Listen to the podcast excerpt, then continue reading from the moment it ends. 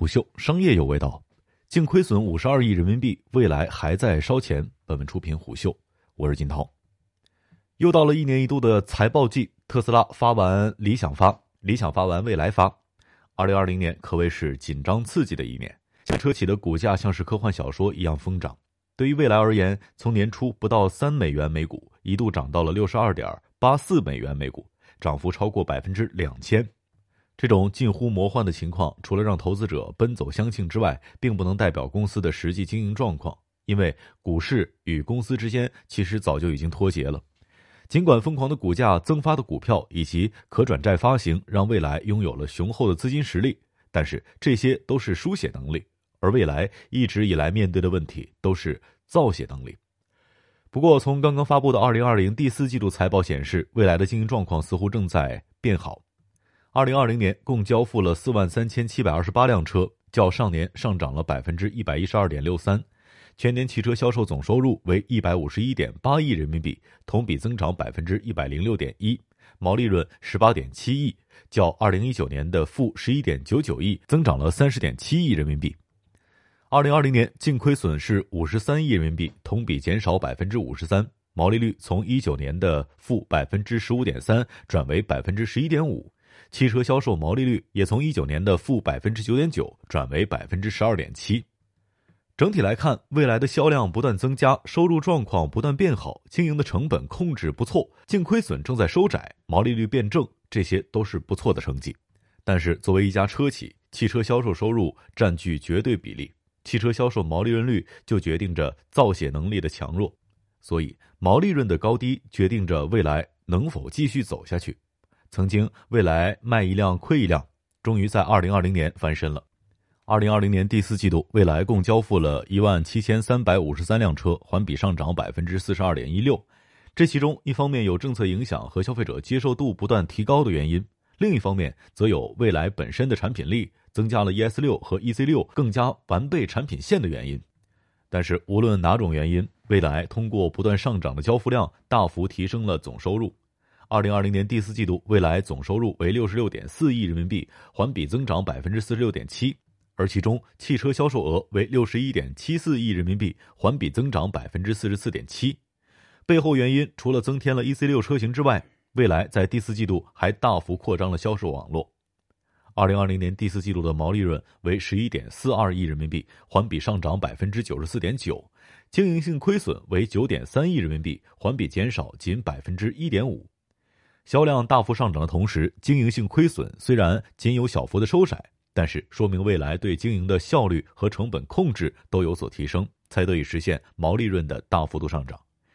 经营费用当中，第四季度的研发经费为八点二亿人民币，环比增长百分之四十点四，主要因为用于新车型和技术的研发、销售以及管理费用为十二亿人民币，环比增长百分之二十八点三，主要是因为对销售系统的扩张和销量增长所导致。不过，经营性费用增长的比例是低于交付量和收入额度的增长比例的，所以效率和成本控制使得未来第四季度的毛利润率达到了百分之十七点二，较第三季度的百分之十二点九大幅上涨。其主要原因还是汽车本身的物料清单成本和生产成本的降低，加上销售端的效率提升，换来第四季度汽车销售利润率达到百分之十七点二。毛利率的上涨，除了上述原因，此外还有卖碳排放积分贡献了近亿元人民币的收入。不过，根本上的原因还是未来逐步上涨的销量背后，是公司从生产、管理和销售各方面的结构优化，使成本降低所带来的。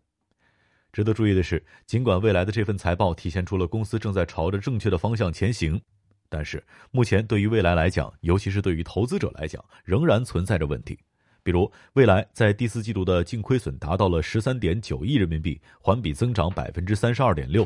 虽然未来称原因是二零二零年第四季度国内实体持有的本位币因为人民币的美元现金贬值而产生的外汇损失，但这对于投资者而言算不上是一个合格的答案。早几年，蔚来 ES 八刚出来的时候，其产品力算不上优秀，各种频出不穷的问题让其品牌一开始并未立起来。然而，未来凭借着极致的服务模式，让车主们逐渐接受了未来的豪华，甚至该模式因此被其他车企模仿和学习。这一套经营模式切中的用户群体非常符合未来产品的价格和定位，同时也摸透了这一批消费者的心理。当汽车的价值超出某一阈值的时候，一些人对于商品的诉求就不再仅仅局限于商品本身所具有的产品力，他们所需要的是一种跨阶层的感受和体验。未来利用极度完善的售前、售后体验以及用户运营等多种手段，为未来的产品添加了不少的附加值，同时也为未来的品牌建立搭下了基调。不信你看，那些费力不讨好的换电站政策和无微不至的用车服务，皆是为用户着想。但这是对盈利不太友好的战略。如果想要尽快实现盈利，直接学习特斯拉那一种直男工科思维就可以了，直接砍掉这些不必要的成本消耗，将重心全部放入产品力本身，即可很快扭亏为盈。但是未来不敢也不能，因为一旦去掉了这些，那么未来的品牌形象就会遭受严重的损害，间接会导致前面的烧钱前功尽弃。未来知道，无论是为了盈利，还是走入自动驾驶的蓝海，都需要走量的车型。但是用未来的品牌，恐怕可能没戏。我们得从长计议。很简单，走量对于当前汽车工业趋势来说，仍然是必须遵守的规则。过去传统燃油车走量的目的，一是换取市场认知度，二是以汽车售后市场赚取更多的利润。而新能源汽车的趋势，则是通过走量换取市场份额。来用边际成本极低的服务、自动驾驶等方面获得长期收益，哪怕目前还不明显，但是这个趋势是必然的。未来方面还说，我们不会像特斯拉那样脉冲式的调整价格以换来脉冲式的销量，我们会维持在一个相对稳定和逐步增长的状态。这句话听起来有那么些奇怪，因为汽车工业作为一个规模化效应明显的产业，如果能够保证利润率的时候，销量越高越好。况且未来目前还只是年销量不足五万辆的初创企业，既然要在所拥有豪华品牌的城市建立未来空间，就肯定要和他们拼个高低。哪怕不学理想那样许下狂言，五年卖出一百六十万辆，也肯定希望卖出更多的车。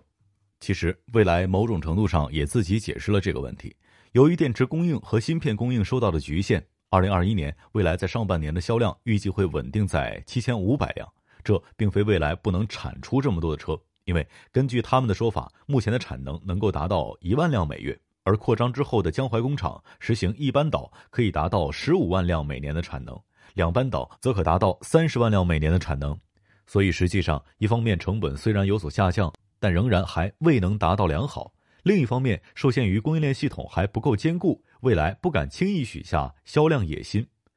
未来选择了豪华高端的路，并且因此获得了中国第一豪华品牌殊荣和用户的赞同。但同时，未来为了这条路付出了太多的成本。长期来看，未来要么需要用极强的产品力去巩固这个以豪华高品牌溢价换取优秀的财务数据，要么也得学习特斯拉，通过规模化效应的方式推出走量的车型，加速优化成本控制和效率问题，才可能换来真正不错的成绩单。换句话说，未来能够走到今天，成也烧钱，败也烧钱。抛开疯狂的股价，未来的未来仍然存在。很多变数。商业洞听是虎嗅推出的一档音频节目，精选虎嗅耐听的文章，分享有洞见的商业故事。我是金涛，下期见。